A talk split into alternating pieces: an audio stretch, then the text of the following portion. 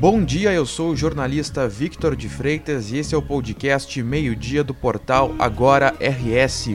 Você confere aqui um resumo das principais notícias desta sexta-feira, 22 de outubro. A sexta-feira é de turbulência no mercado financeiro. O motivo são os auxílios prometidos pelo governo federal há menos de um ano para a eleição. O anúncio do Auxílio Brasil, novo nome do Bolsa Família, causou profundo mal-estar nos investidores e em parte do Ministério da Economia. A causa é a intenção do governo federal, chancelada pelo ministro da Economia Paulo Guedes, de estourar o limite de gastos e aumentar a dívida pública brasileira. Ontem o dólar disparou e a bolsa de valores derreteu, fazendo com que as empresas listadas perdessem quase 300 bilhões de reais em valor de mercado. E quatro secretários do Ministério da Economia pediram para sair do governo por causa da divergência sobre aumentar o endividamento do governo federal. Apesar das contrariedades junto ao mercado, houve na oposição ao governo quem defendesse a implantação do programa. Principal concorrente do presidente Jair Bolsonaro na corrida pela presidência 2022, o ex-presidente Lula disse que o auxílio que será implementado pelo governo não deve ser criticado. Lula defende ajuda de 600 reais às famílias mais pobres. Não bastasse o mal-estar por causa do Auxílio Brasil, o presidente Jair Bolsonaro anunciou ontem um auxílio para a compra de diesel para motoristas autônomos. Ele não disse de onde sairia o dinheiro para compensar os aumentos no diesel. Seriam beneficiados 750 mil motoristas a custo de módicos 4 bilhões de reais aos cofres públicos. Horas depois do anúncio, o secretário de Petróleo e Gás do Ministério de Minas e Energia pediu demissão. O presidente da Associação Brasileira dos Condutores de Veículos Automotores, que reúne a categoria de caminhoneiros no país, criticou o anúncio de ajuda do governo.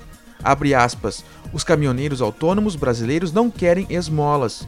Auxílio no valor de 400 reais não cumpre em nada as necessidades e demandas da categoria. Fecha aspas, disse em nota assinada pelo presidente do órgão, Wallace Landim, conhecido como Chorão. O resultado dessa turbulência toda nesta sexta-feira é mais alta do dólar, que já ronda os 5,70 e queda na bolsa de valores de São Paulo. Nos primeiros minutos de pregão, a B3 já despencava 1,25%. Com a abertura do mercado dos Estados Unidos, a bolsa aprofundou a queda com retração de 1,9%. O governo gaúcho leva a leilão mais uma estatal nesta sexta-feira. A Companhia de Gás do Rio Grande do Sul, a Sulgás, é a terceira empresa estatal privatizada este ano. Antes da Sulgás já foram colocadas à venda a Corsan e ativos das áreas de geração e transmissão da CEE.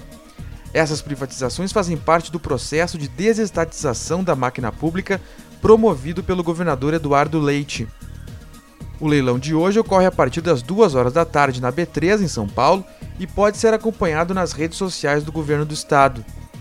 O Estado está vendendo seu percentual de 51% na empresa. O preço mínimo estipulado é de 927 milhões e 800 mil reais.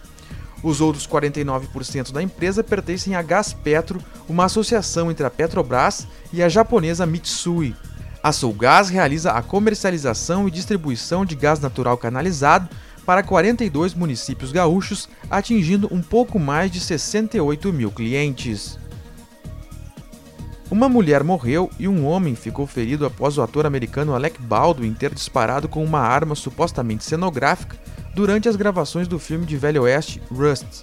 A vítima é a diretora de fotografia Halina Hutchins, de 42 anos. O cineasta Joel Souza, de 48, também foi baleado, mas sobreviveu.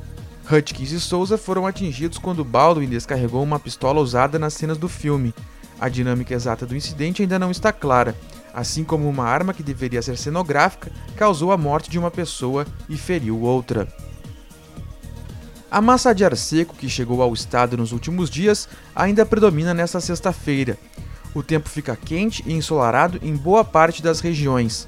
Nas regiões central, noroeste e norte, a máxima vai passar dos 30 graus em algumas cidades. Mas a situação muda a partir de amanhã. Instabilidades associadas a uma área de baixa pressão atmosférica na altura do Paraguai chegam ao Rio Grande do Sul e provocam chuva no estado. Já deve chover durante a madrugada na fronteira oeste, no norte, no noroeste e na região central. Depois, a chuva atinge o restante do estado ao longo do dia.